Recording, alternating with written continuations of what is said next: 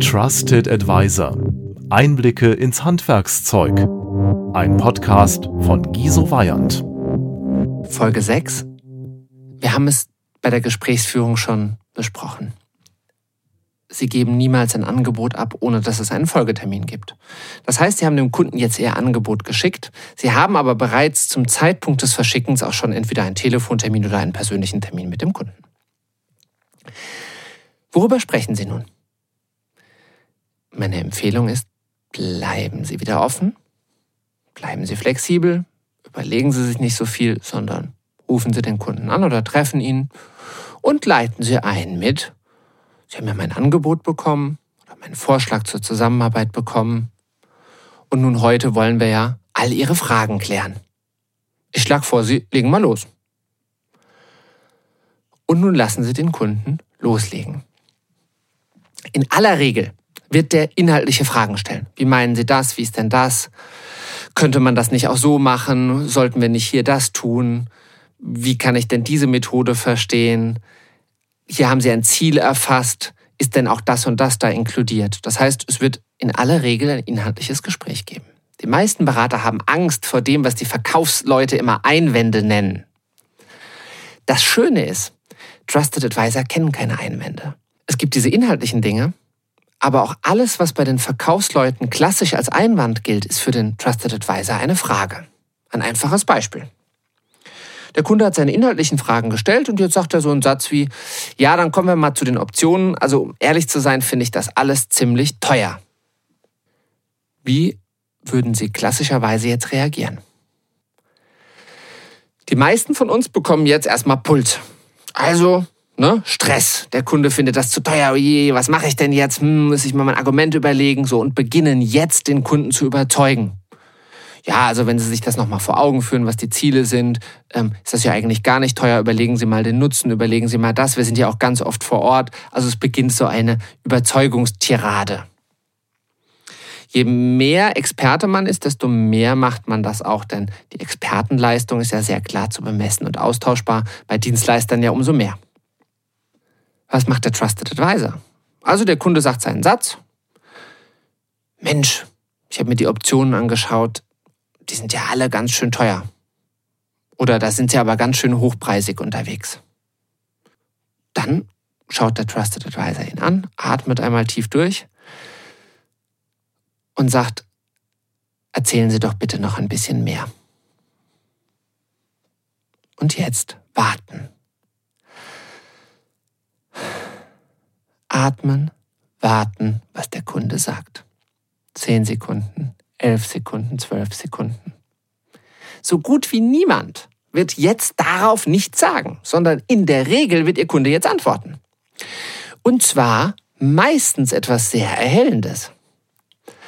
Der sagt zum Beispiel, naja, wissen Sie, wenn ich mir Ihr Honorar so anschaue, da schlagen Sie 125.000 Euro vor. Wir haben schon mal mit einem Beratungshaus gearbeitet.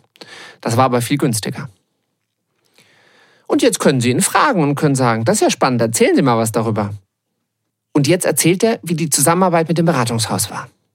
Und er erzählt und erzählt und dann war das so und dann war das so. Und während er erzählt, bemerkt er selbst in aller Regel die Unterschiede zwischen dem alten Projekt und dem neuen Projekt. Das heißt, durch das Nachfragen, durch das Offenbleiben, durch das sich nicht anspannen, also in Hessen würde man sagen, schön locker bleiben. Durch das schön locker bleiben bringen Sie ihn ins Gespräch, ins Nachdenken und viele Argumente entkräften sich von selbst. Manche entkräften sich nicht, sind aber keine Konfrontation. Er könnte ja auf dieses Thema antworten und sagen, um ehrlich zu sein, habe ich ein fixes Budget von 70.000 Euro. Dann kann ich sagen, erzählen Sie bitte noch ein bisschen mehr. Jetzt erzählt er, warum er ein Budget von 70.000 Euro hat. Also es gibt eine Vorgabe der Geschäftsleitung, solche Projekte dürfen nur noch das und das kosten. Oder er hat ein eigenverantwortlichen Budget dafür festgesetzt. Oder er sagt zum Beispiel, bis 70.000 Euro kann ich entscheiden, darüber hinaus nicht.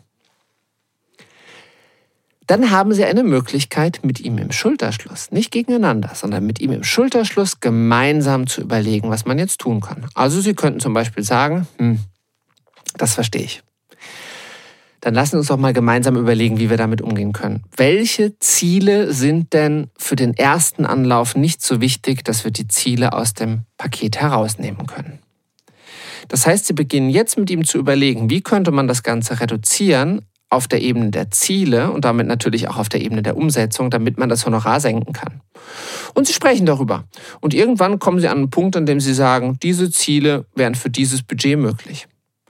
Und Sie sehen, keine Konfrontation, sondern Sie haben eine wichtige Information bekommen und können sich damit verhalten. Wenn Sie ihm nur erklärt hätten, dass die Summe X, die Sie da veranschlagen, eigentlich gar nicht teuer ist, hätten Sie die Information mit dem Budget nicht bekommen, der hätte abgesagt, Thema erledigt. Also fragen Sie nach. Das klingt wahnsinnig banal, ist es aber gar nicht, wenn Sie tatsächlich die Haltung, das Handwerk und auch den Tonfall eines Trusted Advisors anwenden. Denn wenn Sie wirklich verinnerlicht haben, der Kunde ist nicht ein Gegenüber, ein Gegner, sondern der Kunde ist mit Ihnen im Schulterschluss, dann kann alles, was der sagt, erstmal nur gut gemeint sein. Ich weiß, es gibt Ausnahmen, es gibt Leute, die meinen es nicht gut. Das sind aber die wenigsten. Die meisten Leute haben einen Grund für das, was sie sagen. Sie drücken es nur vielleicht ein bisschen barsch ungeschickt aus, aber am Ende des Tages haben sie einen Grund dafür. Er hat natürlich das Handwerkszeug, also er hat die Möglichkeit zu fragen, sich zurückzunehmen, Fragen in Varianten zu stellen. Und er hat den Tonfall. Der Tonfall ist locker, so als würden Sie zusammen auf dem Sofa sitzen und beruhigend. Also der Kunde sagt, ist aber teuer und Sie sagen, erzählen Sie doch bitte. Oder, oh, das ist ja spannend, erzählen Sie bitte ein bisschen mehr. Oder wenn Sie sachlicher wollen, meist verbirgt sich ja hinter dem Thema teuer ein Thema. Ich würde mich freuen, wenn Sie mir noch ein paar Stichworte geben können, was sich bei Ihnen dahinter verbirgt.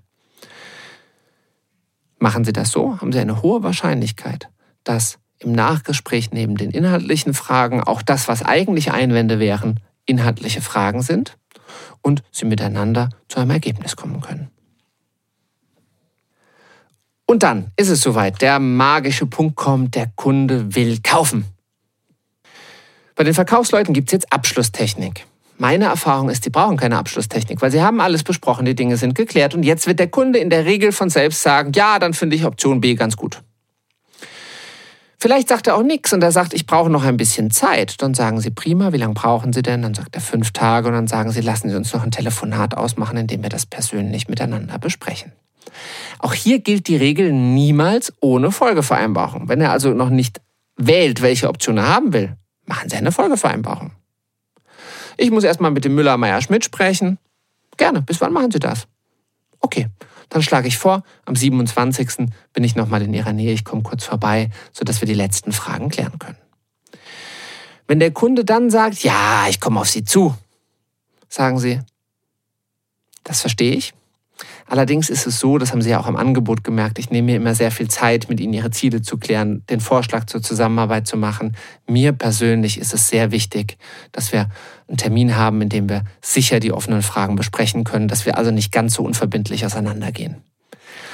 Spätestens darauf wird der Entscheider Ihnen in der Regel zustimmen und wird Ihnen einen Folgetermin geben. Fazit. Worüber haben wir gesprochen? Wir haben gesprochen darüber, dass Sie locker bleiben.